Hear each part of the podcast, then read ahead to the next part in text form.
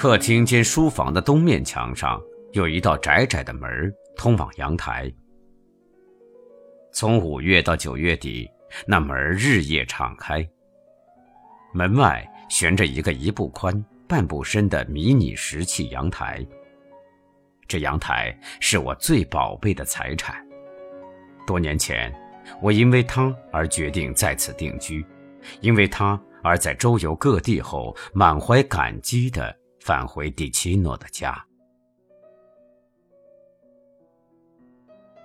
拥有窗前视野辽阔且美丽的房子，一向令我引以为豪，同时也是我生活艺术的一部分。我从前的屋子，没有哪一个的视野比得上眼前这幅美景。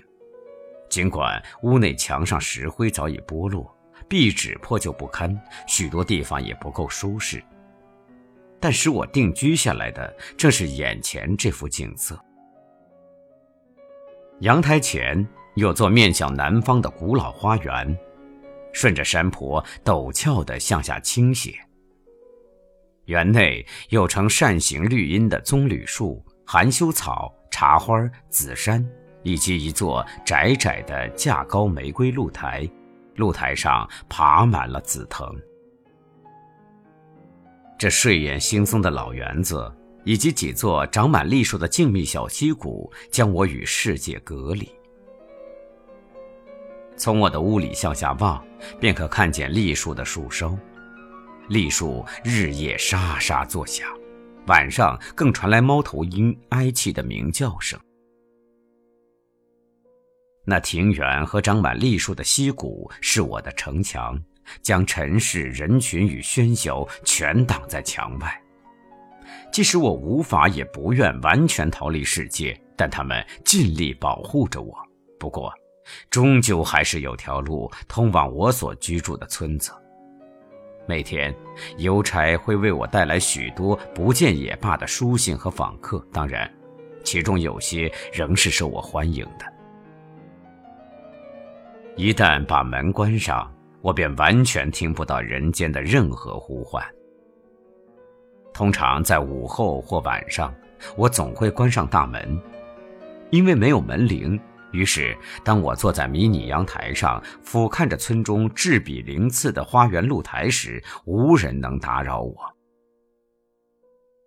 我的目光飞过花园、森林和山谷，看见沙尔瓦托山及山后的根罗梭，看见闪闪发光的波雷萨湖支流，以及孔莫斯附近的高峰。那山峰隘口，直到初夏仍是白雪皑皑。有时，夜晚坐在阳台上，遥望与我齐高的云层，令人心满意足。眼前世界躺在脚下，心中不禁觉得不值一顾。在那个城市里，我并不快乐，总觉得与他格格不入。而陈氏也狠狠地报复了我对他的厌恶。不过，他终究并未置我于死地。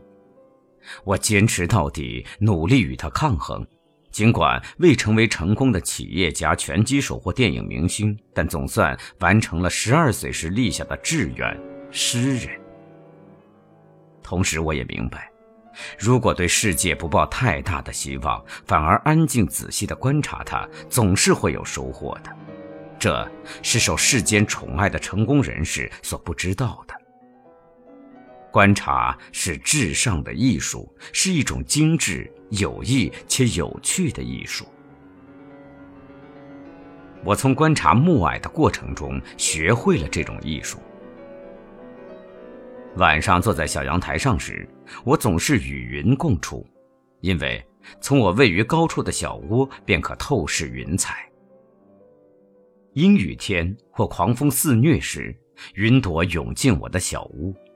灰白色的云絮悬挂在阳台栏杆上，甚至在我的双脚四周匍匐而行。云朵四处翻飞，飘进蓊郁深谷，山谷在一道道闪电之下发出摄人的光。云朵飘至冰冷的黑湖上，融入惨白的天空中。天气晴朗时。蓝色的湖泊闪烁着黄昏的紫色光影，远方村落的玻璃窗上燃烧着金黄色的火焰。山脉西缘的霞光宛如切割后的红宝石。此时云儿五彩缤纷，兴高采烈、漫无目的的尽情玩着同志的游戏。少年时期，我对云曾有份虔诚庄严的情愫。如今，年长的我对云的热爱不曾减少，但却不再严肃看待。云就像个孩子，只有父母才会严肃地对待自己的孩子，祖父母更热衷于返老还童，因而对孩子就像对自己一样轻松。激昂的热情是美好的，但适合年轻人；而保持着幽默悠闲的态度，将万物或宇宙视为一幅画或一场短暂的游戏，则较适合上了年纪的人。为了避免离题太远，还是言归正传。昨晚，雨季后第一个晴朗又潮湿的好天气，云简直疯狂了。起初。长条状的云层仍服帖地高挂在空中，渐渐的，清爽的风让它们翻滚纠缠在一起，慢慢变成静止的长筒状卷云。当一切暂告一段落，在天空尚未被鲜明冷冽的蓝绿色清朗夜空征服之前，云朵依然维持着这种状态，整个天空依然上演着细长与膨胀之间的变化。云朵仿佛是一种兀自缓缓缠绕、徐徐胀大变粗的巨蛇。我才将目光转移了一会儿，刹那间，整个天空变得清朗无云，所有的云都变得微渺，放拥在地平线上，其上是金色和白色，中间则呈蓝色。所有的云都被拉长，形状就像太空船或鲸鱼。所有的云看起来都很立体，它们紧紧地挨挤在一起，但轮廓鲜明。就在这时候，宝石般的山峰渐渐褪去了最后一抹玫瑰嫣红和金黄色，大地消失在黑暗中，只有夕阳余晖还暂时流连在天空中。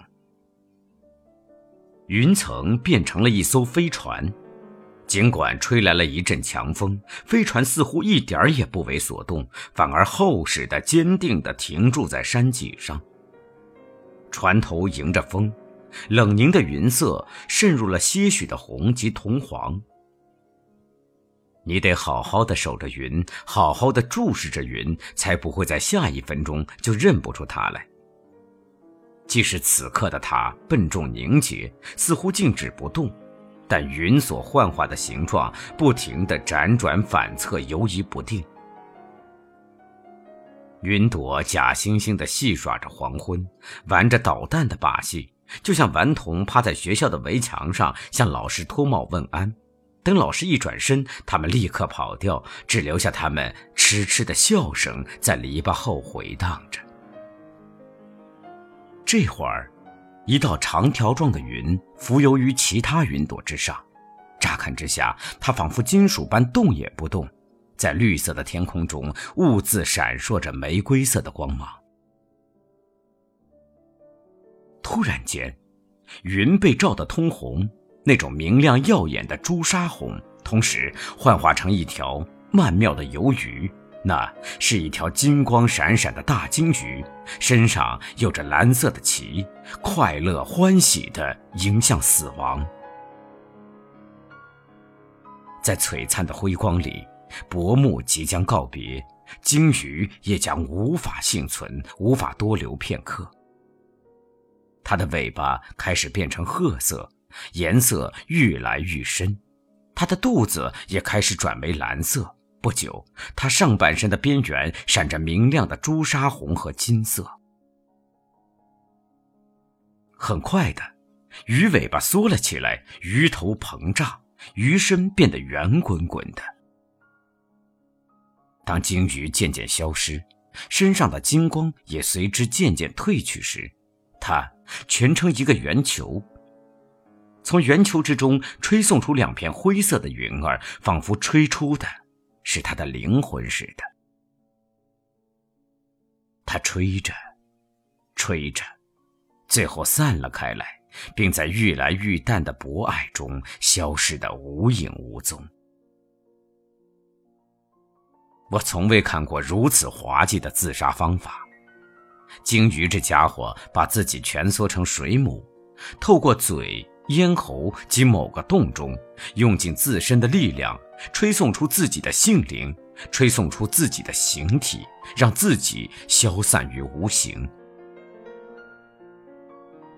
过去，当我上流在山下的尘世生活时，总是严肃地看待世界和自己，因而历尽沧桑。其中最难忘的经验之一，便是第一次世界大战。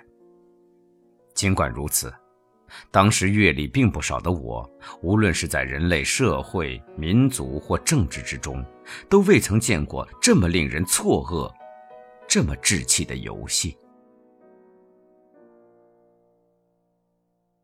鲸鱼已离去，我今日的乐趣也随之销声匿迹了。屋内虽有本好书等着我，但我宁愿与我的鲸鱼再多神游一会儿。